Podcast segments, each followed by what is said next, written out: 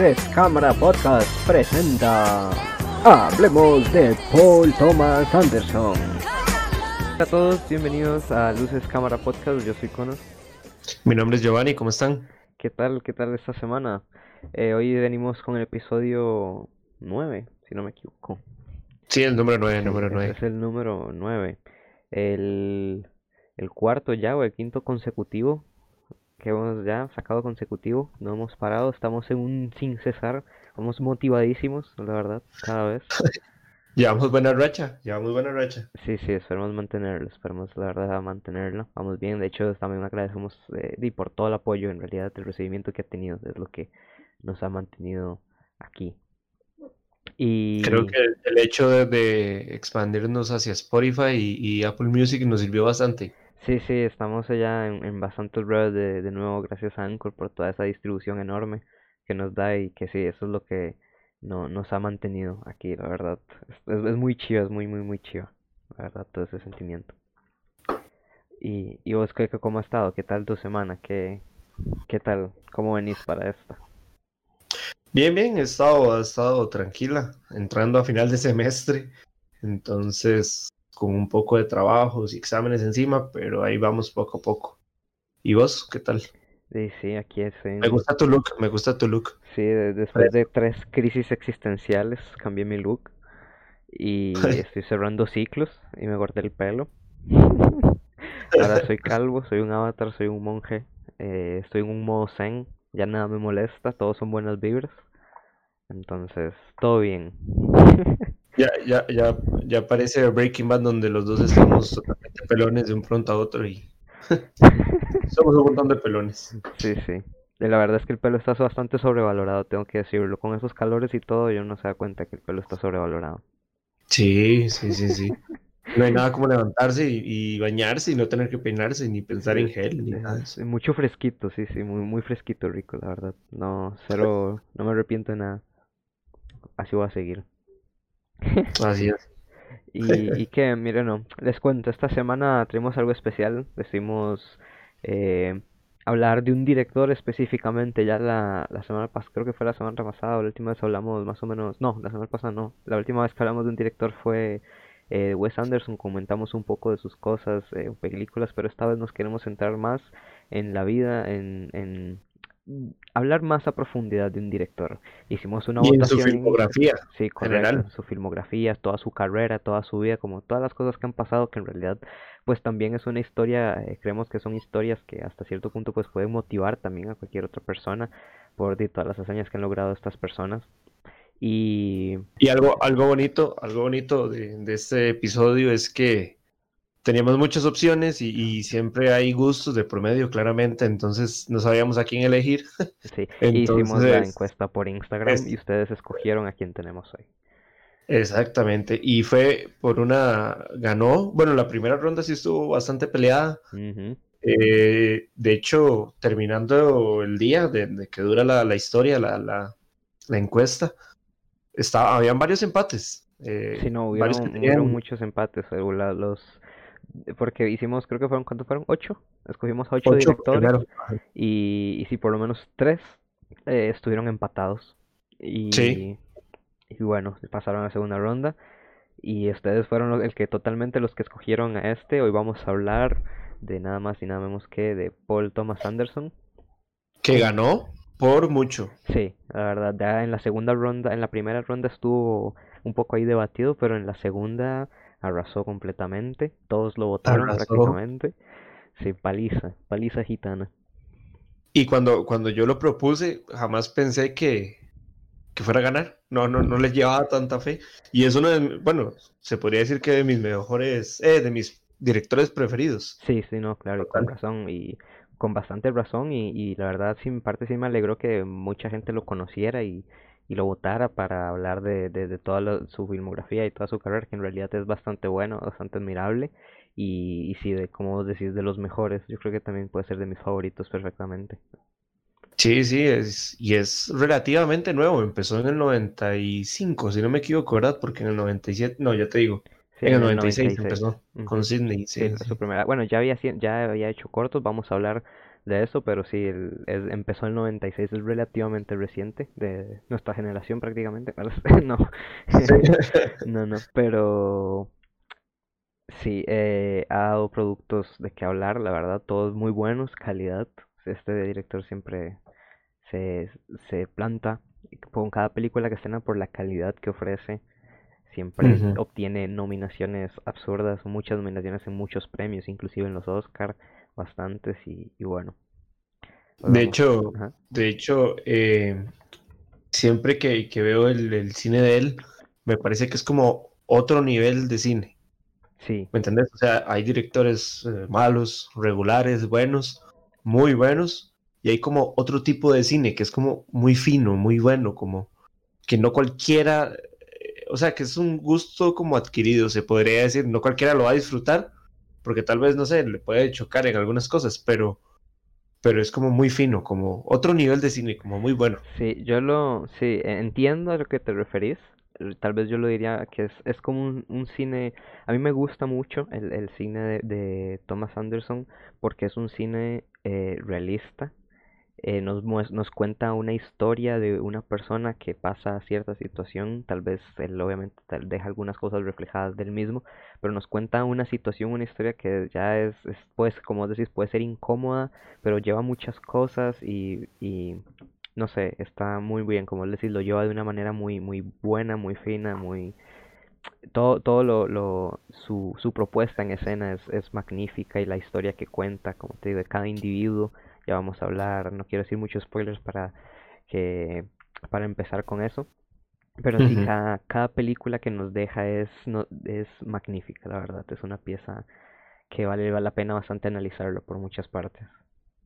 O sea, hasta el día de hoy no tiene ninguna película que, Que no que haya sido mala. nominada, por ejemplo, todas las películas han Exacto, estado nominadas en exacto. los Oscars, eh, para que se den una idea, absolutamente todas, desde que empezó, desde la primera eh, hasta la última, ha sido un, un sin cesar, todos con eh, críticas excelentes. Y bueno, ya se van a ver más o menos por qué. Ojalá hayan visto eh, alguna de esas películas y de nuevo nos pueden compartir qué les parece, si ya conocen de este director, si en algún momento decimos alguna cosa que tal vez ustedes sabían que nosotros no, que no lo mencionamos o algo así, o algo que pasamos por alto. Obviamente siempre es bienvenido. Entonces, ¿te parece si empezamos con la historia del señor Paul Thomas Anderson? Dale, dale. Eh, contanos, contanos, cómo es su vida, cómo fue su vida, Ok, cómo, cómo vivió antes de ser director y, y así. sí. Bueno, Paul Thomas Anderson nació eh, un 26 de junio de 1970. Tampoco es un señor viejo, es relativamente joven. Y todos los tocayos, bueno, todos los que, felicidades a todos los que nacieron en la misma fecha que él, eh, 26 de junio. Eh, él nació en Studio City, California. Fue el séptimo hijo, séptimo hijo, sí, del matrimonio de Bonnie Dog y Ernie Anderson, que este era un actor también. Era, no era tan famoso ni tan cotizado, pero eh, era un actor y también era la voz que le dio cadena por muchos años eh, a la cadena de ABC. Y también fue el host, eh, tal vez la, varias gente lo conozca de ahí, fue el host de un programa de televisión que se llamaba Shock Theater eh, él hacía de Gulardi, el magnífico Gulardi, una figura que, bueno, tal vez la reconozcan, ta- tal vez si no, si no lo conocen, aunque sea la, la pueden reconocer esa figura, yo creo que es bastante popular la figura de Gulardi. Sí, bastante, sí. Y, y bueno, de esto, de, de este nombre viene hecho también, eh, más adelante Anderson aprovecharía el nombre de Gulardi para ponérselo a, como a su compañía de, de, de film, como a su A su productora. productora. Sí, en, honor de pues a su papá, que siempre fue como su, su más modelo a seguir, en realidad. Eh, ah, bueno, y este programa de, de Gulardi consistía más que todo en transmitir películas de grado B, de esas que no eran muy famosas o que salían de una vez para, a, a la televisión. Hacía como burla de ellas. Eh, no sé, digamos, bueno, se burlaba, hacía comentarios, o a veces él mismo se ponía como en las películas con el chroma key o esas cosas. Ajá. Entonces, él era, yo siento que era como un pionero de, de las parodias que ahora salen mucho en YouTube y todo eso. Vamos a decir De que hecho, eran mucho tipo de, parodia. de hecho, se puede decir que nació como en una familia que, que ya tenía contacto con, con la producción audiovisual, digamos, no como otros directores que, que van desde cero ahí subiendo, pero él ya desde que nació tenía contacto con, con productores, con cámaras, escenarios. Sí, sí, Nació sí, en. California. Sí, sí, sí, correcto. También, bueno, eh, él, heredó todo esto, toda esta afición y, y toda esa pasión de por su papá, que era eh, lo que lo que él hacía, lo que él inspiró en realidad, ya que él, él, él tampoco tenía muy buena relación con su madre. Él sí también, su madre la, lo criticaba mucho tal vez porque era malo en el, en el colegio, en la, en la universidad también era como muy vaguillo, entonces su mamá no lo apoyaba. Tal vez decía que estas eran unas cosas muy vagas, entonces siempre no, no tuvo muy buena relación con su mamá. Entonces obviamente esto llevó a pegarse más a la idea de cómo era su papá y todo eso, ya que teníamos mejor relación.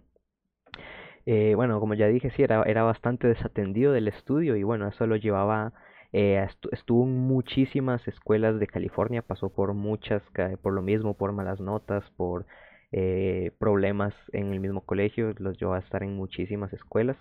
eh, y eso era también porque no le apasionaba mucho, él no le ponía mucho porque él quería cine, él sabía, desde un inicio él sabía que le gustaba el cine y quería seguir los pasos de su papá. Algo que bueno, lo llevó a, a tomar esto. Él nunca tuvo en realidad, como dije, ningún interés otro que no fuera dirigir películas. Algo... Y sin caer en spoiler, podríamos adelantar un poco en que eso se llega a representar en una de sus películas. Sí, sí, claro. Claro, yo creo que en, eh, se representa, de hecho en bastantes, tienen como bast- algunos rasgos tal vez, o lo, de- lo de la, cogemos tal vez en un toquecito lo de la mamá, no sé, siempre toquecitos de la vida de él creo que se representan en cierta u otra manera en sus películas. Sí, claro.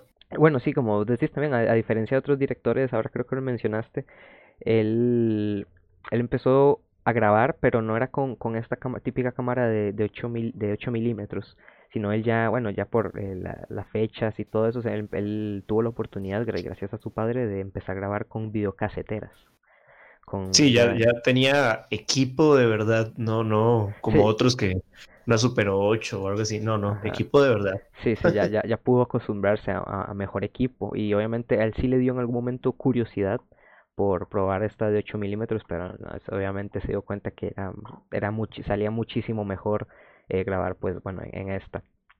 Él, él creo que usaba una Betamax, de hecho, fue de las primeras que fueron de las primeras cámaras de que salieron de videocassette eh, de una de como de mejor calidad y bueno también lo se llevó a, a- a experimentar en muchas otras eh, como en, en muchos estándares. Él siempre fue de eso como de probar de probar muchas cosas de coger la cámara y hacer cualquier cosa y bueno, esto, bueno, obviamente tras, tras años de experimentar con todos esos estándares, cuando, cuando salió del colegio, cuando tenía, justo cuando cumplió los 18, él hizo su primer cortometraje. Decidió, ok, ya tengo todo listo, puedo, eh, tengo las bases, sé usar equipo, vamos a hacerlo. Y salió su primer cortometraje que es un mockumentary. Para los que no sepan, bueno, es un, es un documental falso, prácticamente. Es cualquier producción que hace parecer un documental, pero es falso. Han habido varios, han habido varios directores que, que empiezan con, con estos documentary como, como Peter Jackson, el director del. Señor de los Anillos, Sí. que él había hecho eh, uno de estos que hablaba sobre una banda, una banda en cierto pueblo y la gente se lo creyó. O sea, ha pasado mucho que los documentales terminan siendo reales gracias a que la gente se los cree, digamos. Sí, por el mito, Entonces, sí, sí. Exactamente. Después de, de, si no me equivoco, de, de ese documental y Peter Jackson, tuvieron que hacer la banda en la vida real para que la gente, porque ya habían fanáticos sin existir la banda. Imagínate. Entonces, e- e- este tipo de documentales es, es muy chiva, muy interesante porque, porque puedes jugar con lo que quieras y poder, es como Borat, digamos, Ajá, Borat es un documental, se podría decir, Sí, sí, sí. donde, donde de hecho la gente de Kazajistán es, ¿verdad? Si no me equivoco, Ajá, sí. Eh, se han, han hecho, han re- reunido firmas para que la ahorita es que se la segunda parte, que, ajá, que la quitaran de. Amazon Prime, y porque ellos no son así, pero, o sea, la gente sigue cayendo en pleno 2020. Ajá, sí que esos, que, que de verdad pasan estas cosas, pero bueno, es parte de la desinformación y todo eso, pero y también es que están tan bien hechos y que, y que la verdad molan un montón, o sea, están súper bien. De hecho, este documental eh, eh, logró financiarlo, el, este primer documental que hizo logró financiarlo con dinero que ganaba por medios tiempos mientras estudiaba y todo eso, mientras salía del colegio lo estaba estudiando medios tiempos en tiendas de, de mascotas y cosas así para poder financiarlo, la verdad algo creo que bastante admirable. Este Claro. cortometraje solo dura 30 minutos y cuenta la, la, estrella, la, la historia de una estrella de la pornografía. El cortometraje se llama The Dirt Diggler Story, la historia de Dirt Diggler, y bueno, de hecho este lo pueden conseguir en YouTube fácilmente, si ponen The Eso eso- Story.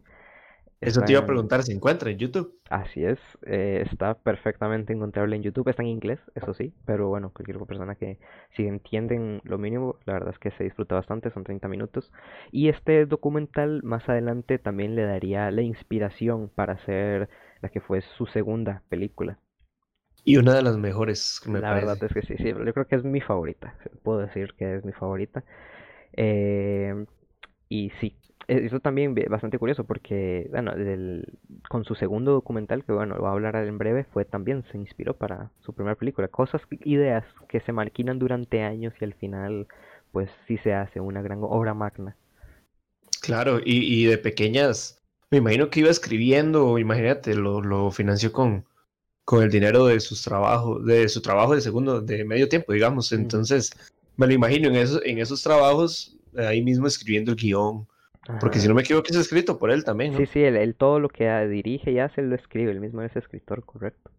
Exactamente, entonces me lo imagino ahí como todo el emprendedurismo para, para sacar un, un corto que, que al fin de cuentas no se sabe si, si va a tener éxito no. Y siento que lo hacen pensando en, en tener éxito no, Ajá. sino que nada más lo hacen para, Sí, para para demostrar su de- propia correcto. satisfacción, Sí, exactamente. correcto, demostrar que ellos son capaces de, de- de hacer lo que les gusta y de hacer las cosas bien, porque la verdad es que estos cortos desde un inicio llamaron mucho la atención desde que salieron.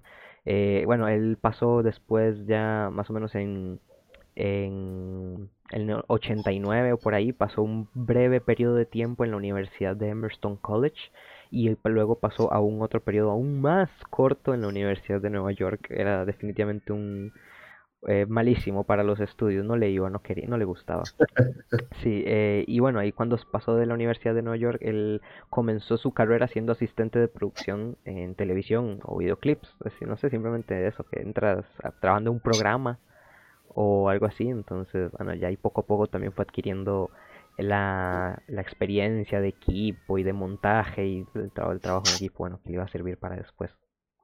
Y al día de hoy sigue haciendo videoclips, algo, algo curioso. Sí, y sigue haciendo cortometrajes. Este él hace lo que quiere en realidad.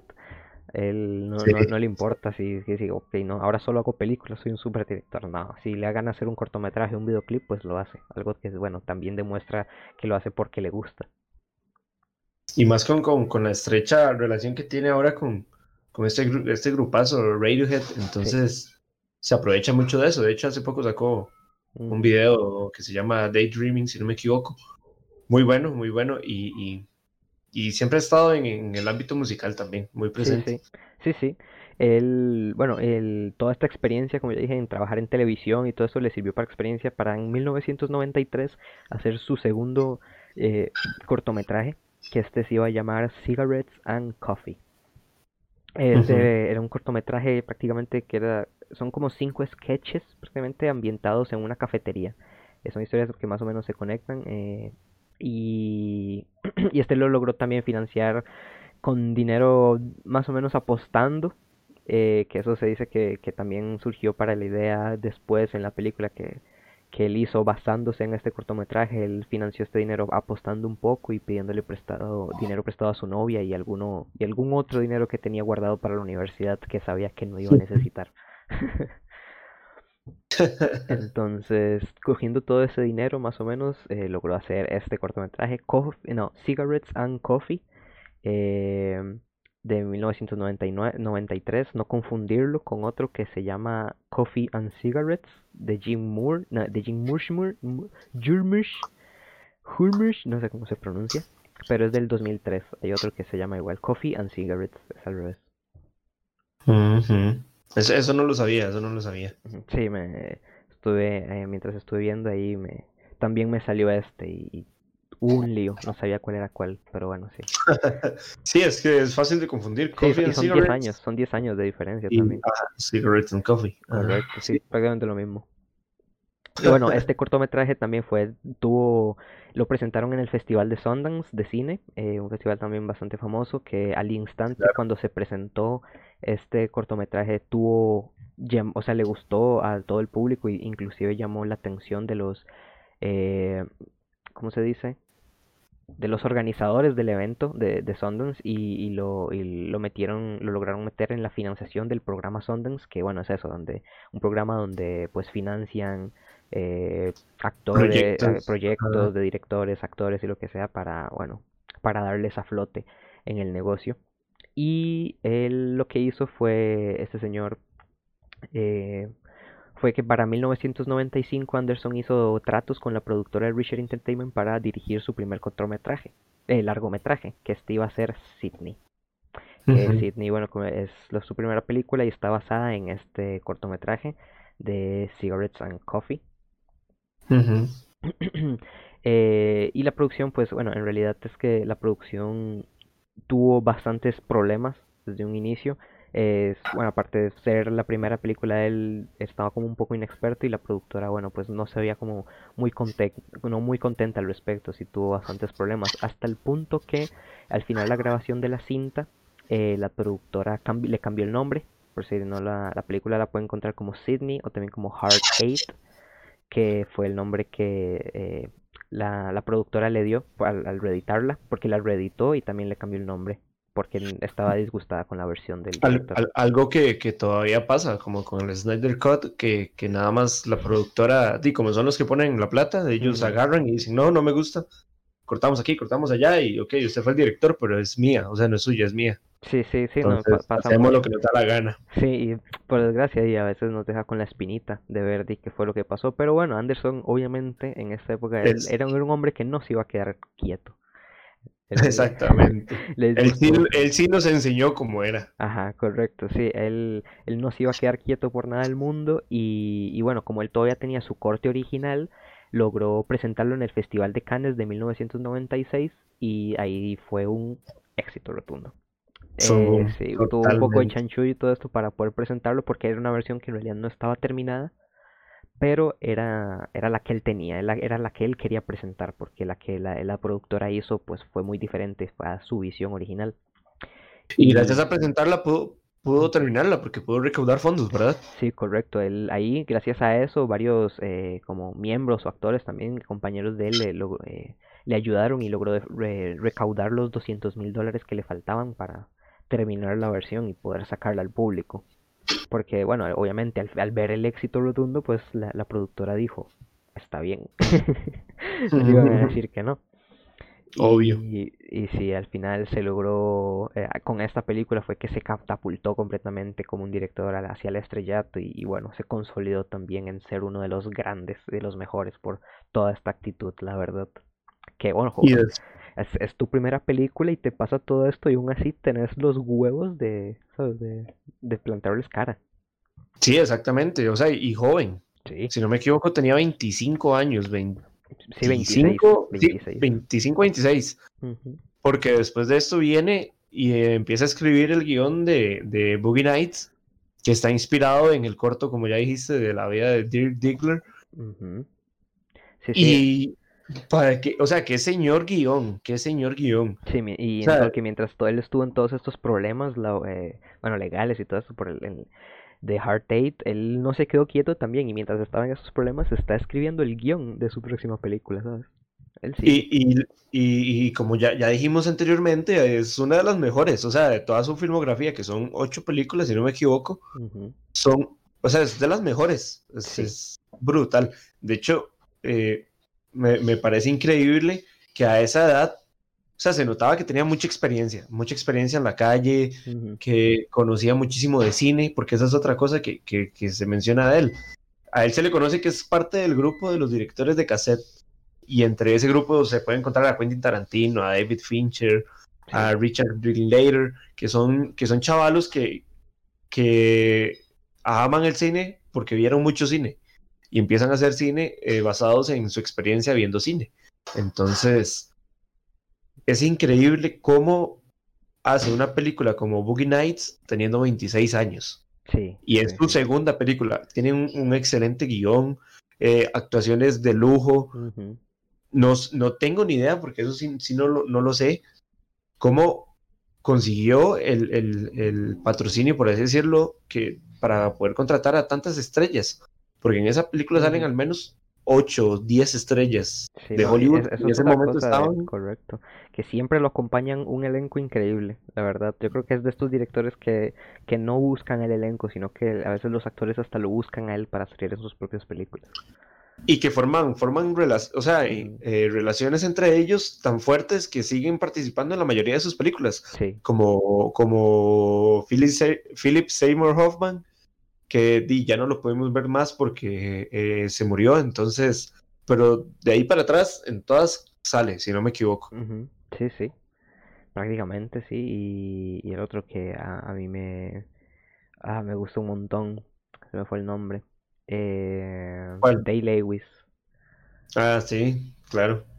También un actorazo, la verdad. Y Julianne Moore también, Julianne Moore en, en, en este papel de, de Boogie Nights me encanta, o sea, el- es algo fuera de serie, o sea, de hecho, en- en- gracias a Boogie Nights, Mark Wahlberg, que es el principal, eh, con, junto con Julianne Moore, o sea, estuvieron por primera vez bajo la lupa como, como grandes actores, como, Ujú. uff, mae, Sí, o sea, gracias, a esta película, eh, Boogie Nights los catapultó y los puso a los dos en, en un, en, un, en un altar ya de actores consagrados, de actores de primera clase, prácticamente. Y, a- y aparte trajo de nuevo de las cenizas a Burt Reynolds, que, Ajá, que es correcto. un súper actor. Y que no sé, o sea, el, el papel de Burt Reynolds en esta, en esta película de Boogie Nights le va perfecto. O sea, él nació para ese papel Sí, totalmente. de hecho, de hecho, ese, ese, yo creo que ese personaje se me parece, creo que podría ser un poco, eh, retratar un poco al señor Anderson, podría estar basado en, en Anderson, me suena.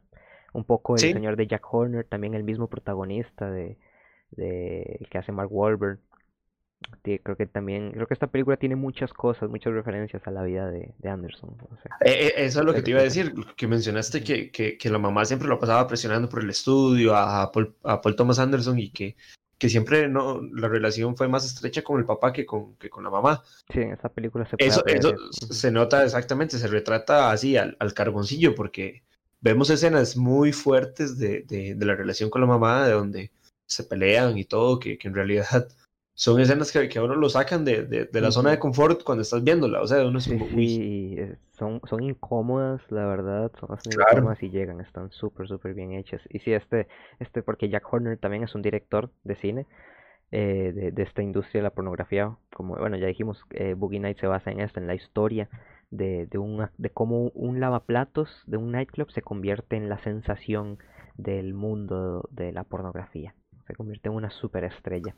Y bueno, y obviamente esto a que lo conlleva varias cosas.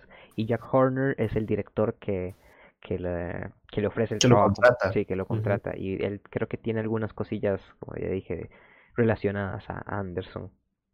hay, hay, hay cosas que se pueden notar desde esta segunda película que, que han sido como el sello del director. De hecho, era algo que, que noté ayer, porque ayer la, la volví a ver, la. Boogie Nights. eh, Nice, sí, muy bien. Muy Sí, buena, muy buena. eh, es que es excelente. sí, Va- muy- vale muy la buena. pena, sí. Yo creo que sí, como, eh, no sé si ya lo dijimos, pero lo repito, absolutamente cada película de este señor creo que vale bastante la pena verla. No muy Más de una vez, ojalá. Sí, sí. Más de una vez. Sí, esta porque- la vería yo un montón de veces, ya la he visto unas cuantas y hasta la seguiría, la podría seguir viendo, la verdad. Sí, sí, sí. Y, y ¿por qué más? Por eso te digo, porque ayer viéndola de nuevo, uno nota un montón de cosas más que, que no había notado la primera vez, por así decirlo. Ujú. Como la, la escena inicial de, de Boogie Nights, o, o desde el inicio, desde que están como que aparece New Line Cinemas Present. Sí, eh, sí, que hay un momento en, en negro y todo eso. que Es, es un película. momento, o sea, se toma, se toma Ujú. el tiempo para que la pantalla esté en negro y te ponen una, una música como circense, como tristona, como dramática, como... Y de pronto a otro, ¡pum!, explota con, con el soundtrack de Boogie Nights, Ajá. Y que por cierto es un super soundtrack. Sí, un- esa, esa canción se, se saca el casete de, de, mi- ¿cómo es? de Mixtape Volume 1 de los Guardianes de la Galaxia. Sí, y, y, y después de, de, de ese reventón vemos los títulos Boogie Nights y empieza una escena de tres minutos y resto De la continua. presentación, sí, que se presenta a toda la, la, la escena, el, casi, el nightclub donde están y todo eso es excelente.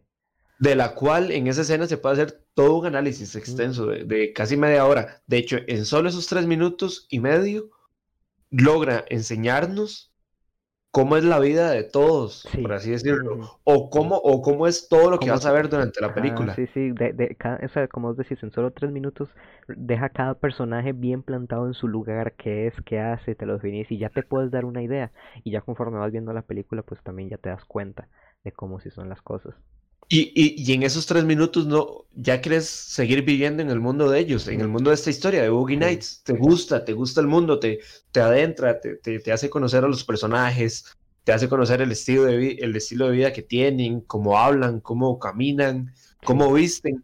Entonces es, es, es, una, es una escena magistral de, de, de Paul Thomas Anderson, que, como te decía, desde la segunda película, que es esta Boogie Nights, podemos notar un sello de él, que es que le gustan pocos cortes en sus películas. Ujú. Le gustan mucho las, las escenas como corridas, como continuas, que, que te lleva por aquí la cámara y luego sale por acá y luego por acá y vemos a este personaje hablar y luego aquel hablar por allá.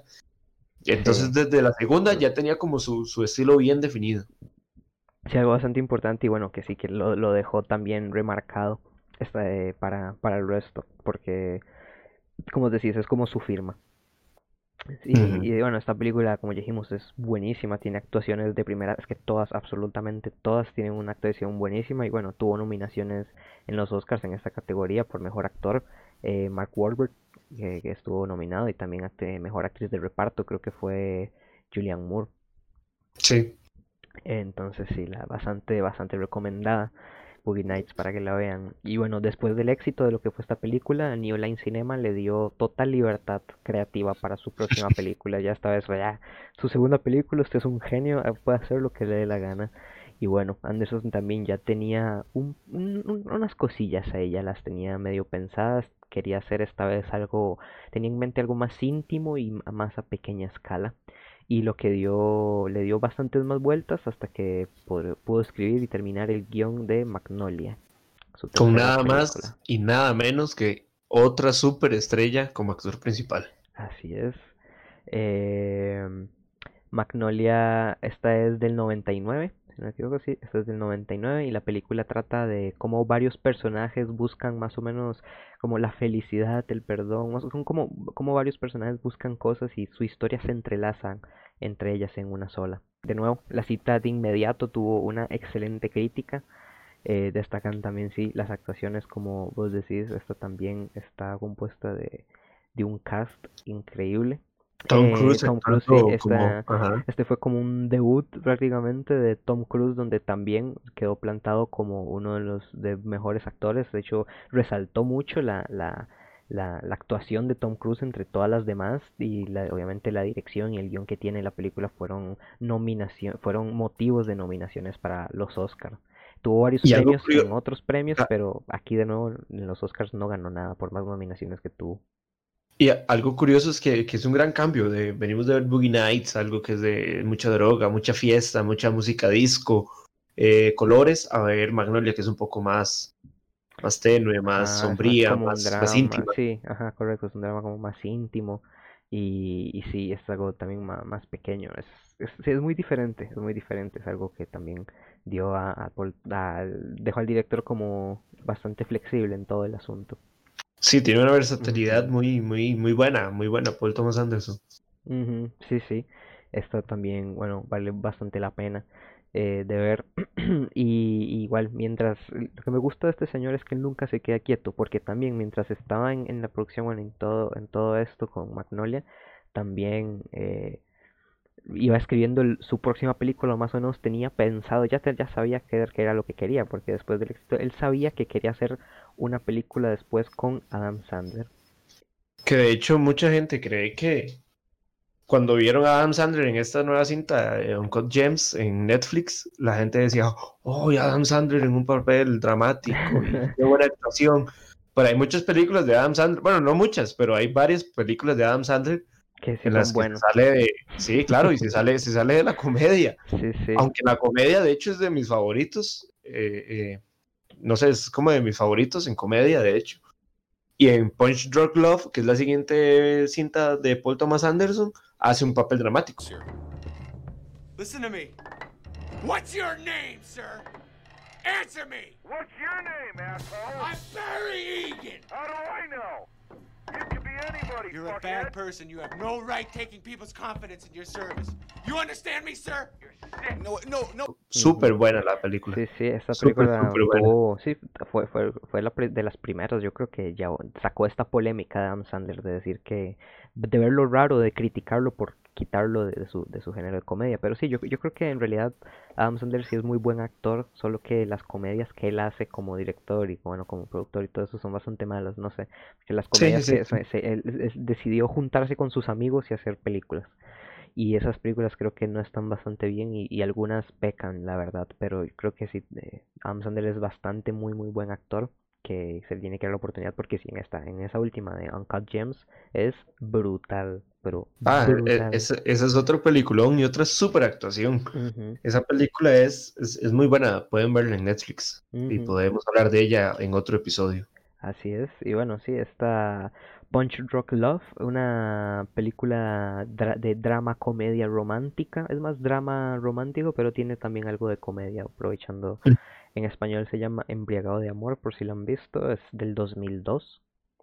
Y la película sigue, bueno, pues la historia de un empresario que tiene como una ansiedad social que se enamora de como de una compañera eh, de trabajo. Y, de- y de nuevo, esta película inmediatamente tuvo excelente crítica, alguna, bueno, Mm. como ya dijimos, variada por la actuación de Sandler, pero eso, más que todo por el tema de, no es que fuera mala, porque sí es muy buena, eh, pero eso de que lo estamos sacando de la comedia, entonces la gente le chocaba. Ajá, exactamente. Es como, como cuando llegamos de ver a, a este chavalillo, el que hace Harry Potter en otra película, siempre es como, ese es Harry Potter, no lo pongan en esa película, a. Horns, que, se que le, que le salen cuernos de la cabeza y no, ese más de Harry Potter, ese más es bueno, o sea, ¿cómo va a ser el diablo? Ajá, sí, sí, sí. Y, y bueno, la película sí tuvo muy buena crítica, o sea, tuvo excelente crítica. Inclusive en el Festival de Cannes ganó a, a, a Mejor Director y estuvo nominada a la Palma de Oro. Pero a pesar de todo eso y otras nominaciones que tuvo en los Oscar, eh, la película curiosamente costó 25 millones de dólares y ni siquiera logró recaudar lo que, lo que, Fue una que- lo que pérdida sí, monetaria. fue una pérdida monetaria absoluta. Y yo creo que también por lo mismo, porque dijeran, "Mm, Adam Sandler aquí, como que no. Y no le Sí, dieron la pereza, oportunidad. exacto. Sí, no le dieron la oportunidad. Y bueno, más adelante pues se sabe que esta película es muy buena, coño, estuvo nominada a la Palma de Oro. Eso es difícil, en Cannes eso es difícil. Claro, claro. Y, y después de eso, se viene de nuevo, cambia todo, cambia todo. Paul Thomas Anderson llega y dice, no, ya, ya vi, ya hice una romántica, ahora voy a tirarme a un drama totalmente sangriento. De hecho, me encanta, me encanta el nombre de la, de la película, la siguiente película que se llama There Will Be Blood. There will be que- blood. No sé por qué en español se llama eh, Pozos de Ambición o también se llama Petróleo Sangriento. Sí, es pero por... el- Bueno, El, el nombre en inglés me encanta, There Will Be Blood. O sea, en ese nombre está como igual que en Boogie Nights, que desde el inicio nos, nos resume toda la película. En There Will Be Blood, en el título, nos resume toda la película. igual. sí, Nos ¿no? dice, nos dice que vamos a ver algo fuerte, algo, algo sangriento. Sí, y no miente, no miente, y no peca y no, no nos decepciona en absoluto esta película. Eh, bueno, así como dijiste, esta película se llama The Will Be, There Will Be Blood eh, del 2007. Eh, esta película está basada en una, en una novela del, de una- del autor Upton, Si- Upton Sinclair que se llama Oil o Petróleo. Oil. Que, que tal vez es por eso que viene el nombre de, de ¿cómo es? Pozo, pozos de Petróleo ambición, sangriento, ajá, pozos de ambición. sangriento y, poz- y pozos de ambición, creo que tal vez por ahí puede venir el nombre de, debido a la novela original. No, y que sí. jamás le iban a poner en español, habrá sangre. O sea, sí, sí. tampoco vendía mucho en español, digamos. No me extraña que, que, que, que- pueda ser así en, en la traducción de España. Español, Sí, en español castellano. tío. Ujú. Que, eh, bueno, que la novela esta es de 1927, bastante viejita. Pero bueno, esta película trata de cómo un minero eh, se convierte en un gran en- empresario al aprovechar el mercado de petróleo que salió en California del Sur a mediados del siglo XIX. Esta película está considerada como una de las mejores de la década de los 2000 y además tuvo, esta tuvo un costo de 25 millones de dólares y logró recaudar 76 millones. Y, y esta es la primera película en la que trabaja Paul Thomas Anderson con el genial e increíble e incomparable Daniel Day-Lewis, que Daniel para mí, que para mí es de los mejores actores que he visto en mi vida. Mm, Y tenemos la, la, la, la buena suerte o la dicha de vivir en el tiempo en el que está actuando aún. sí, Y lo he visto en, en- en todas las películas que he visto de él, todas, en todas me, me ha dejado frío. sí, sí, Todas las actuaciones son, son de lujo. O sea, no hay una sola en la que sea eh, eh, bien. No, no, no, todas son de lujo. Ujú, Todas son buenas. De hecho, eh, en- cuando actúa, tiene varias películas. Me acuerdo que la primera en la que lo vi fue una que se llama My Left Foot, que es de, es viejita, es de los 60, 70, por ahí anda. Y es de, de- de un personaje que, que creo que está basado en la vida real, que queda paralítico y solo puede mover el pie izquierdo. Y por medio del pie izquierdo hace pinturas y se hace un artista súper famoso y de gran calidad. Pero es una cintota Sí, pero, pero desde cualquier actuación que uno vea de Daniel Day-Lewis, eh, desde que lo ves, eh, no sé, eh, la última que hizo, de hecho, con Paul Thomas Anderson, que más adelante vamos a hablar, que es Phantom Thread, que hace de un, de un sastre. sastre. O sea, vos, vos ves la película y vos decís, mae, este mae no es actor, no es Daniel Day-Lewis, no es ningún famoso, es un sastre.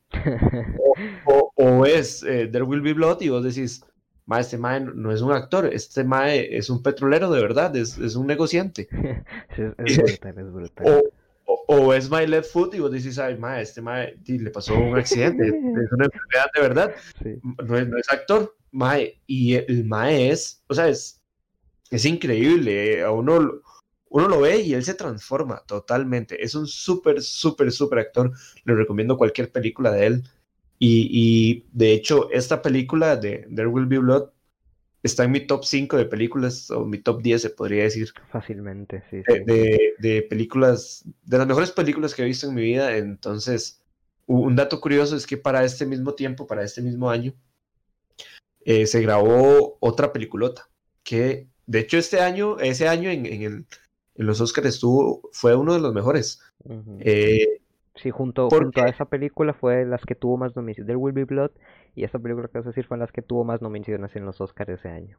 exactamente, No Country for Old Men, que esa Otra también está entre mis cinco películas favoritas. Es, es, es una joya, es una joya, no, no, No sé ni qué decirles porque es una joya.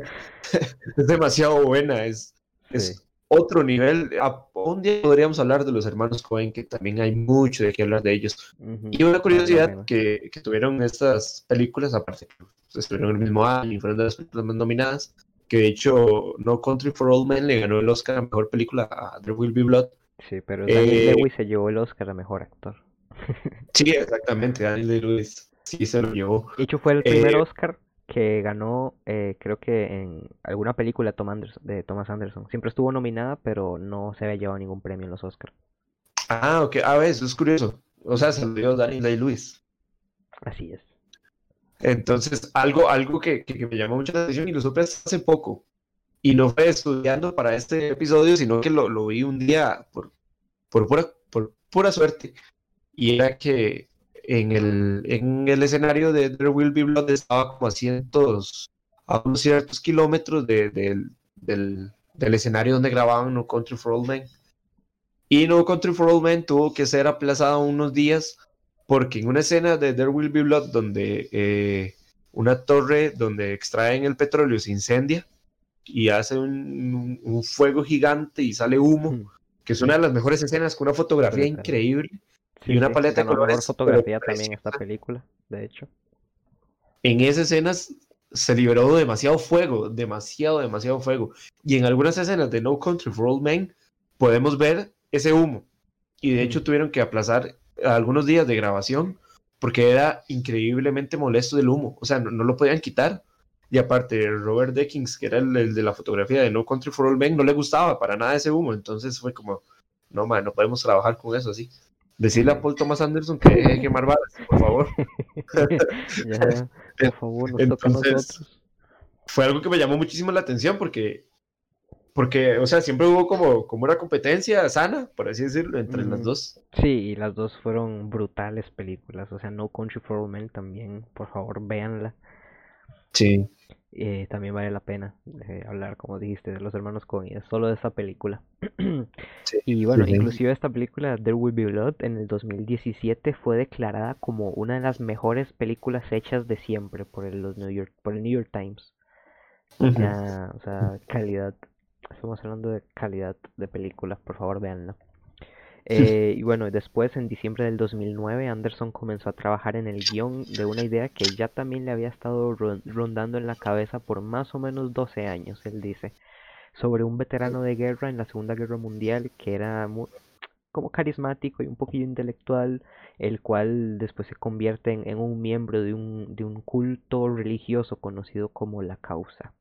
Todo este guion y toda esta idea de tanto tiempo se, se condensó en una película que es The Master, protagonizada por Joaquín Phoenix y salió en el 2012. Esta película tuvo también eh, aún más nominaciones que la anterior, o sea, cada vez que este tipo saca una película tiene más nominaciones, tal vez no las gana, pero las tiene. Eh, bueno, en- también en muchos festivales alrededor del mundo y cada vez, sí, este cada vez, cada vez que sacan una película es increíble, lo que me parece, que cada vez está más nominado. Es que digamos, vos, vos ves la lista cuando estuve investigando, la lista de nominaciones, no solo a los Oscars, sino a todos los premios que hay, todos los festivales que hay, siempre tiene, y son montones. Sí, sí, sí. Y, y bueno, en esta, en esta película destaca eh, en los Oscar como mejor actor, eh, mejor, sí, mejor actor y actriz de, de reparto también. Fueron las nominaciones que tuvo en los Oscar. Y De hecho, cuando la vi, tengo que ser sincero, cuando la vi por primera vez, me acuerdo que, que la vi en un DVD y en un tele que no tenía muy buena imagen y estaba como, como cansado y no me gustó, no me gustó mucho, o sea, no me atrapó, Ujú. pero luego la volví a ver y, y, y aún al día de hoy no me perdono por haber dicho eso. Sí, O sea, no, no sé cómo pude, cómo pude tener esa, esa idea de que no me gustaba, pero, pero ya me reivindiqué. Todo bien. sí, no, la película nos regala, bueno, una actuación increíble de, de Joaquín Phoenix. Él nunca decepciona, también es otro actor que, que- Claro. que nunca decepciona. Y en este también nos hace eh, un algo que tal vez la gente pueda asimilar, yo creo, un poco ahora que salió recientemente la última película de Joker, que tal vez puede, bueno, hace también como más o menos un enfermo mental, que obviamente es muy diferente, pero la, creo que la gente lo puede asociar un poco. Eh, pero es, es brutal, o sea, la- para que se den una idea, ya la actuación de, de Joaquín Phoenix es bastante buena. Y nos cuenta una historia que también es bastante profunda, creo yo, y, y toca bastantes temas como de la dependencia y, y, y, y el, y del desapego como ideas y cosas así, eh, bastante, bastante loca, la verdad. Es una película que tal vez te pueda disgustar, tal vez por la manera en la que está planteada, eh, porque puede ser eh, tocar temas sensibles, tal vez, pero es muy buena. La verdad es que vale bastante la pena. Y para la próxima película que, que hizo, tengo que ser sincero, no la he visto. Tengo muchas ganas de verla. Eh, tengo muchísimas ganas de verla. De hecho, por, más que todo por la actuación de, de otra vez, Joaquín Phoenix repite, repite Sí. con Joaquín Phoenix y, y tengo muchísimas ganas de verla. Entonces no puedo hablar mucho al, al, al respecto de, la cinta, pero sí sé que es un. Ujú, Sí, esta siguiente película también fue otra adaptación, a- esta vez a una novela de detectives escrita por Thomas Pynchon, Pynchon, no sé cómo será, eh, se, llama Inherent Vice. Esta, bueno, es- sí, como ya dijiste, es la segunda vez que Anderson trabaja con Phoenix y esta película salió en el 2014. En los Oscar, en los Oscar tuvo igual bastantes nominaciones como, eh, como mejor guion adaptado y mejor vestuario. Eh, y esta vez no ganó. De nuevo no ganó. Tuvo mala suerte y no ganó los Oscars. Yo la verdad es que sí, tampoco he visto esta película. Pero sí, eh, digamos, he visto como el tráiler o algo así, lo vi en su momento Ajá. y también se ve brutal, que no creo que la, no creo que la actuación de Phoenix decepcione. Pero Sí, no, no. como, como siempre, es que nunca lo hace, es que es brutal. Y, y sí, la película te creo que también destaca mucho, se ve muy, muy llamativa, o sea, ya por, por el arte que tiene y Los colores, la paleta, sí, Sí, sí, se- ve muy chiva, como esos colores neones.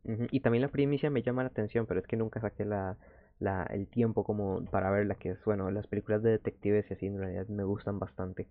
Hay que verla, es así, digo Sí. hay que verla.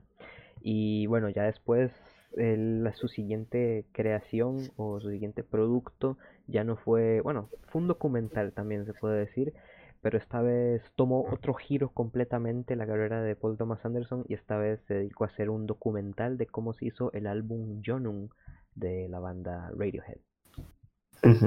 De hecho, si no me equivoco, este documental está en Netflix, Creo, No. sí, creo que sí, creo que sí. que se llama, se llama Anima. Eh, No. creo. Ya, Es que no estoy seguro. Sí, sí sé que hay algo que se llama Anima, que es de Radiohead, de Paul Thomas Anderson, pero no estoy seguro si es este documental que hablas. No, no, no está, no está, creo que no. Pero eso es, que, eh, no me acuerdo dónde lo vi entonces, no sé si fue en Google, en, en la tienda de Google o en la Amazon Prime, pero me suena haberlo visto en algún lado. Eh, y Si ves es- Anima, Anima está en, está en Netflix Sí, y es de Paul Thomas Anderson ah, y pero es con un- Tom York. es un cortometraje, si no me equivoco. Ah, ya, ya, ya, ya. Sí, sí, es, es un cortometraje que hizo el año pasado, de hecho. Eh, pero no, no, no lo he visto. No lo he visto, la verdad. Ya soy sincero. Como, Sí, no, no, yo tampoco, yo este, tampoco, pero sí, sí lo vi ahí que estaba por ahí. Tiene muchísimos eh, eh, cortos y vi- videoclips que ha hecho, digamos, para, para eh, autores y cantantes.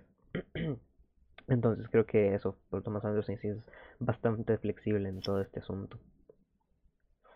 Eh, y bueno, Y hace, hace tres añitos saca su novena y más reciente película fue una bastante buena, se llama The Phantom. Phantom Thread o Hilo Fantasma o Los Hilos Fantasma en español, no sé cómo la, cómo la conocerán. Eh, fue la segunda película que hizo con Daniel Day-Lewis y también fue la última antes de que este decidiera retirarse. Sí, de momento está retirado. Pero vale bastante la pena. Fue el, creo que sí, que, bueno, como yo dije, la peli trata como de un sastre súper aclamado en Inglaterra que, que logra tener como un amante, creo que era un- una camarera, o algo así, si no me equivoco. Se enamora así de una, de Ajá. una simple camarera y, y empieza a interesarse por, por ella y, y llevarla a conocer su mundo. Eh, De, de hecho, me acuerdo que esta película, cuando salió, fue hace tres años, en el 2017. Así es. Eh, tenía muchísimas ganas de verla y, y no, no había podido por la U, estaba como muy ocupado. Y el último día que se presentaba en, en Terramol, eh, fui con mi papá y con mi hermano. Y me acuerdo que estábamos solos en la sala y yo dije, con razón, ya la quieren quitar. No había nadie, estábamos solos en la sala, Ajá. quizá como dos personas más. Y es demasiado buena. No, no me arrepiento de haberla visto en, en pantalla grande. De hecho, lástima que, que no lo pueden ver en pantalla grande ahora. Pero sí está en Netflix. Está de hecho, es la única, bueno, es la única película de Paul Thomas Anderson. grande En la casa. Ah, bueno, sí, a menos de que tengan o un proyector ahí, lo proyecten en una pared del que patio o algo ser, así. Y así valga la pena, pero sí hay que aprovechar que está en Netflix. Sí, sí, es, es- de hecho es la única que está en Netflix, aparte de este corto que acabamos de hablar de Anima, de, que es con Tom York. Pero esta cinta de Phantom Thread es, es brutal, es, es muy buena. La actuación de Daniel Day-Lewis, como, como les decía, parece que estamos viendo un sastre y parece que Sí. todo es la forma de hablar, la forma de caminar, y ahí va im- implícitamente la dirección, obviamente, de, de, de Paul Thomas Anderson, donde, donde él sabe cómo, cómo, cómo llevar a, a ese Sí, punto a, a los al actores. máximo, aprovechar al máximo cada, todos los actores, es que siempre, siempre, siempre destacan mucho las actuaciones en, en todo. Exactamente. en todo. De hecho, esta, esta, esta cinta tiene música de uno de los miembros de Radiohead que estuvo nominada a Mejor Música para los Oscar, pero no- creo que no lo ganó. Creo que el único Oscar que ganó fue el de, el de vestuario, que Ajá, sí, se llevó el, obviamente el- ser un sastre y, y, y se habla de la, de la alta moda europea, entonces salen trajes fenomenales. Sí, de hecho, de hecho esta fue la primera película que, to- que Anderson grabó fuera de Estados Unidos y la grabó directamente en Inglaterra. Eh, la película, sí, es del 2017, ya la dijimos, y fue aclamada directamente con la crítica. Tuvo pre- eh, nominaciones en los Oscar a Mejor Película, Mejor Dirección y Mejor Actor Principal. Y solo ganó, pues solo ganó al final el Mejor Diseño de Vestuario. Pero es que igual absolutamente todo vale la pena de esta película. Y en esta película se, se, se nota más o es más explícito lo que te mencionaba de la fineza. De, de la fineza de, de Paul Thomas Anderson.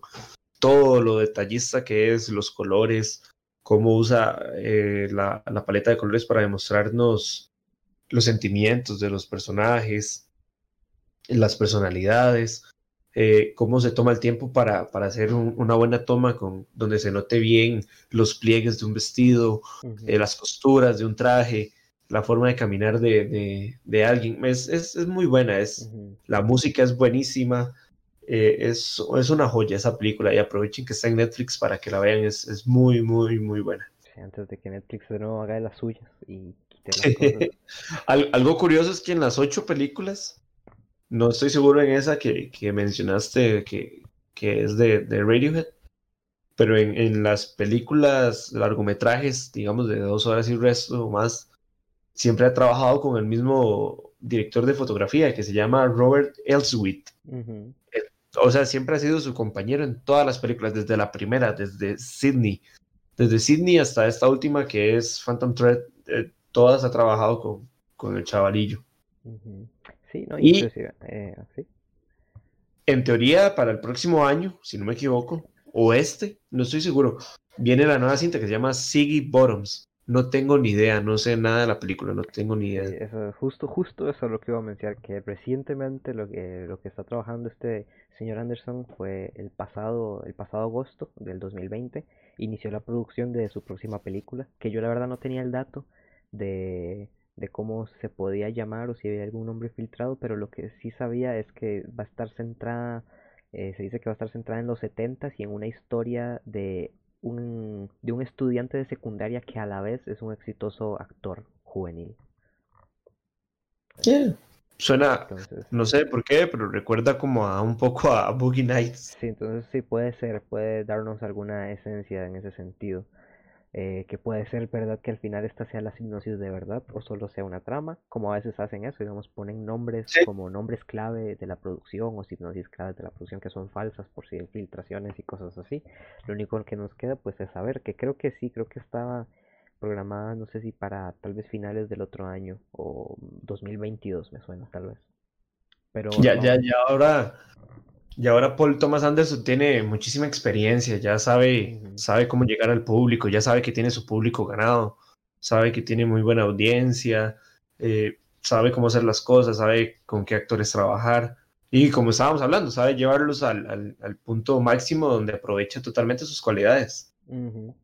Y desde chiquillo lo mencionaban en el 2004, The Guardian mencionaba que era el número 21 entre los 40 mejores directores de la historia. Y luego en el 2007... a sus 30 años o así ya. Imagínate, imagínate. Y en el 2017, el 2007, perdón, también fue así como el número 20 de toda la historia de todos los tiempos. O sea, era así como de los mejores directores de toda, toda la vida, digamos. Sí, y bueno, y viendo que él también ha hecho otras cosas aparte del cine. Él fue, trabajó como escritor de varios segmentos, de hecho, en el programa, en un programa del 2000 que se llama Saturday Nights, que salía Ben Affleck, si no me equivoco, fue un programa que más o menos tenían juntos. Él escribía algunos segmentos y también coescribió algunas obras de teatro, de hecho, eh, para Broadway. y bueno, como ya dijimos, algunos videos musicales para artistas como Radiohead, Haim, Ain Man y Fiona Apple. Que de hecho con esta última él tuvo una relación más o menos como a finales de los 90, principios de los 2000, él tuvo una una relación que se dice que fue bastante disfuncional por temas de drogas como la cocaína y cosas así. Dice que ella te contaba que, Anderson era muy sensible a la cocaína y se ponía muy agresivo. ¿Será que, tiene, que tiene que ver mucho con Boogie Nights eso también? ¿Qué te parece? Eh, pues puede ser, porque en Boogie Nights digamos como tal vez esa influencia que tiene la cocaína con, en las personas, entonces uh cogido cosillas de ahí, que no me extraña. Eh, no, no, no juzgo a esa persona por probar drogas. Pero sí, se, cuenta eso, así que tuvo, tuvo problemas con esta artista, Fiona Apple, pero no, no llegó a nada, simplemente su relación ya lo dejaron en la sana, sí. Y bueno, él también se nota en, en, las películas que tiene que se ve influenciado también por muchos otros actores como Stanley Kubrick o Jonathan Demne o inclusive, no sé, Martin Scorsese o algunos otros, eh, obviamente directores más, digamos, ancianos a su época. Sí, sí, sí, no, y... Predecesores, mejor dicho. A mí me encanta, es uno de mis directores favoritos. No he visto todas sus películas, me falta esa Inherent Vice, que de hecho en estos días la veo. Eh, me, me, hace falta esa, pero en realidad puedo considerarlo uno de los mejores directores. O sea, les doy totalmente la, la razón a, a, estas, a estas revistas que lo han catalogado como uno de los mejores. Eh, sí, porque de, de, de verdad tiempo. vale la pena. O sea, viendo sus películas te das cuenta que vale la pena completamente. O sea, no, no son solo palabras. Las películas están ahí para verlas y demostrar sí, que de verdad valen montones. Y son poquitas, son ocho. O sea, sí, no es ocho. que es un director que tiene una filmografía ahí súper extensa y súper. No, no, no, son ocho. Sí, de hecho Todo ya terminamos con su filmografía desde el 96 hasta la actualidad, 2020. Ahí vamos, ocho películas y cada uno, pues también buenísimo. Sí, sí, sí, sí, no, muy, muy, muy bueno, muy bueno. Eh, a mí, bueno, te quiero hacer la pregunta. Uh -huh. ¿Cuál dirías que es tu película favorita de él? Puh. ¿Y por qué? ok. Ok, sí, yo creo que yo creo que ya lo dije al inicio y creo que sí me quedo con Boogie Nights porque bueno me encantan primero estas películas que bueno como más que todo la mayoría de, de Anderson son así pero que te muestran la historia una historia real o sea que, que usted cree fácilmente que le puede pasar a una persona que esta historia que me están plantando me la creo es seria eh, tiene algo que me gusta también de Thomas Anderson es que usa humor súper negro en todas sus películas o sea humor bastante negro y es un humor que también va conmigo y, y no sé, esta, esta eh, Boogie Nights me parece también súper curiosa por el tema que toca, que es eh, el mundo este de la pornografía. Yo creo que con esta película todos nos quisimos hacer actores porno. Eh, digo. y... Por el dinero, claro. Sí, entonces aquí estamos todos cumpliendo nuestros sueños, nuestras metas. no, no, y, porque, digamos, te plantea eso, o sea, ¿cómo, ¿cómo, es ese mundo? Tal vez, ¿cómo puede ser? Porque la película en realidad sí fue muy alabada por este gremio de actores y directores, por todo este gremio de la pornografía sí fue como, como una oda para ellos, digamos, no hubo como quejas o cosas así. Entonces, creo que sí representa, para lograr eso, creo que sí representa como muy bien ese aspecto. Y a mí me parece curioso, digamos, porque a veces la gente dice, ah, pornografía, pero no sé que tal vez eso es, o sea, como la gente tal vez sí lo ve como, como si es un trabajo de verdad para mucha gente, que trae cosas, obviamente, como otros trabajos buenas y malas. Y, y no sé, todo el tema, cómo lo expone, el desarrollo del personaje que tiene eh, Mark Wahlberg y bueno, todo, cada uno de ellos, porque al, no contando mucho la película, pero todos tienen su desarrollo que los lleva a algún punto donde ellos no saben si de verdad quieren estar o no, como que lo mismo que ellos hacen les genera dudas y cosas así, entonces me parece algo pues real y, y súper, súper valorado y súper bien hecho además, porque la, la película está súper bien dirigida y como ya dijimos, cada actuación es un placer de ver. Eso, eso que mencionas de, de la de este gremio de la pornografía. Me gusta mucho cómo, cómo, y más en la actualidad, con todo esto de redes sociales, que ahora podemos ver que, que, alguien que se dedique a la pornografía tiene una vida de lujos y tiene una vida aquí que allá, como se presenta en la, en la, en la, en la cinta. Pero en la cinta también nos demuestran el dolor de cada uno. Uh -huh. O sea, es, es, a veces en la, vida, en, en la actualidad, exacto, en la actualidad se nos olvida que, siguen siendo personas, ok, sí, son famosos a su modo y, y, llegan a tener sus cosas a su modo, pero también tienen una vida y son seres humanos que tienen hijos, tienen Correct. hermanos, tienen papás, tienen familia, tienen amigos, tienen pareja. E, es, es un tema muy, muy chiva lo que se toca y, y es algo que, que, siempre me ha llamado la atención porque, ok, sí, en la pornografía podemos ver como la vida de, de, de estas personas, la vida entre comillas, pero en realidad ellos es tienen un una... Trabajo en realidad eso es un trabajo, es, yo lo doy como un trabajo. Exactamente, o sea, nada más es ir, trabajar, desayunar, levantarse, ir a trabajar y volver a la casa. Y tener los problemas que, que, que todos tenemos y los pensamientos que todos tenemos, las metas que todos tenemos.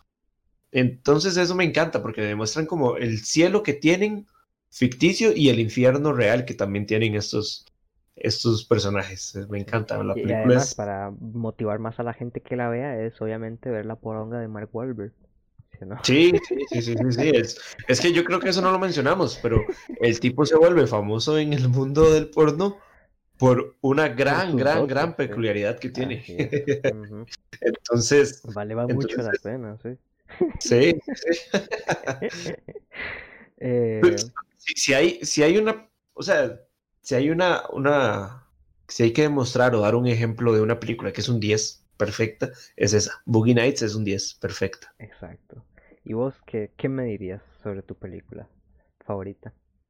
Es difícil, es difícil. Con, Sí. con Paul Thomas Anderson es difícil porque tiene muchas buenas. Pero, pero, pero. Boogie Nights está, como acabo de decir, es un 10. eh, está en, en un espacio especial en, en mi corazón. pero tengo que decir que me quedo con There Will Be Blood. Ujú, Por la actuación de, sí, de Danny también. Day-Lewis, la fotografía, la, la música. De hecho, la película casi no tiene música, es como muy, ah, Es como muy fuerte sí, cuando tiene que entrar. también es- me encanta el ambiente que te metes. Sí, brutal. me encanta la actuación de Paul Dano que hace de dos personajes en la misma película. Me encanta la escena final. Me encanta la actuación en la escena final de Danny Day-Lewis. Me encanta todo, todo. O sea, es que esa película es otro 10. Es que es eso. Paul Thomas Anderson tiene muchos 10 en su, en su, Sí, yo digo en su que sí. historial. La verdad es que sí. Es, es, para mí este es un 10 puro, al igual que Boogie Nights. Y me parece que en esta ya está totalmente arraigado a, a su, a, ¿cómo decir? A Sí, su ya- estilo, por Sí, así ya decirlo. está obviamente súper más consolidado a, a él mismo. Claro. Y hasta más maduro, se podría decir cinematográficamente, porque, como les dije, en Boogie Nights, a los 26 años, hablar de un tema tan fuerte es increíble. O sea, se, se notaba que tenía demasiada calle, demasiadas experiencias en, en su vida para hacer esa peliculota como Boogie Nights. Pero ya en There Will Be Blood eh, maduró mucho eh, técnicamente en el cine Sí. con, con esa fotografía. Es que, bueno, por aquí podemos poner la escena donde, donde está, eh, no me acuerdo el nombre del personaje, pero está Daniel de Luis viendo como una torre que les ha costado un montón hacerlo, está en llamas sí. y el humo se esparce. Es, es, es una joya, es una joya. Yo me quedo con There Will Be Blood. Sí, no, no, y cero, no, no te discuto, la verdad tampoco. No hay discrepancia. No, no, es que sí, pero eh, eso, Boogie Nights para mí es brutal. Es que las dos sí, es súper difícil escoger, la verdad es que sí. y para ustedes, ¿cuál es la favorita? Nos sí, encantaría saber cuál, cuál es Thomas. Anderson, que, qué les pareció, también todos los conocíamos y dijimos algo que tal vez no sabían, algo que les pareció interesante, tal vez algo con lo que se sintieron identificados. A mí me gustó mucho la historia de este señor, la verdad, porque te motiva. La verdad, es como a pesar de las adversidades tal vez que tenía y que tal vez no tenía todo el apoyo, él se sigue adelante y se, y se logró demostrar que en realidad sí valía, valía bastante la pena, pues, de todo eso, tal vez que por lo que él luchaba y porque, ah, por hacer lo que le gusta. Sí, se exacto, se exacto. nota Y es la pasión completa del cine, como vos decís. E-, Es, es inspirador, exactamente. Y pasa como, como cuando uno ve la historia de Tarantino y que ve que... Pero como te digo, como te decía al inicio, este chavalo tenía, tenía un pie adentro ya en la industria, por Sí. así decirlo, con el papá. O sea, nació con, con una, como dijiste, Con con una super cámara a la par. Sí, sí. No era, no era una Super 8 ni, ni tuvo que comprar una Super 8. Ya luego se le complicó quizá por, por esto del estudio y la mamá y todos los prejuicios de que, obviamente, ¿verdad? Del cine, que Sí, que que nadie aquí, aquí en Latinoamérica eso pasa mucho, por ejemplo. que, que en lo que pasa eso, de que, de que la, o tenés que estudiar y tenés que hacer algo, no vas a hacer nada en la vida si no te terminas tus estudios, si no vas a la universidad, si no sacas la mejor carrera, entonces... Y si no sacas buenas notas, si no aquí, si no pasas un curso, no, no, es, es, Sí, sí, es una presión que al día de hoy todavía sigue vigente. Mm, Sí, sí, es muy probable que, la gente se sienta pues identificada con esto. Yo me puedo, eh, alguna gente se puede ver eh, metida eh, y todo bien, es algo que pasa, pero es eso, él nos demuestra cómo, se, cómo luchando por eso y de verdad haciendo lo que uno quiere se puede lograr eh, muchas cosas más. Se puede alcanzar esos sueños. Y sí, entonces, ¿a ustedes qué les parece? ¿Cuál es su película favorita? Coméntenos, síganos enviando mensajes que la verdad es que nos gusta un montón. Está entretenido. Eh, recuerden que nos pueden contactar por Facebook, Instagram y Facebook. Estamos también en YouTube. Eh, nos pueden enviar mensajes de voz por Anchor también.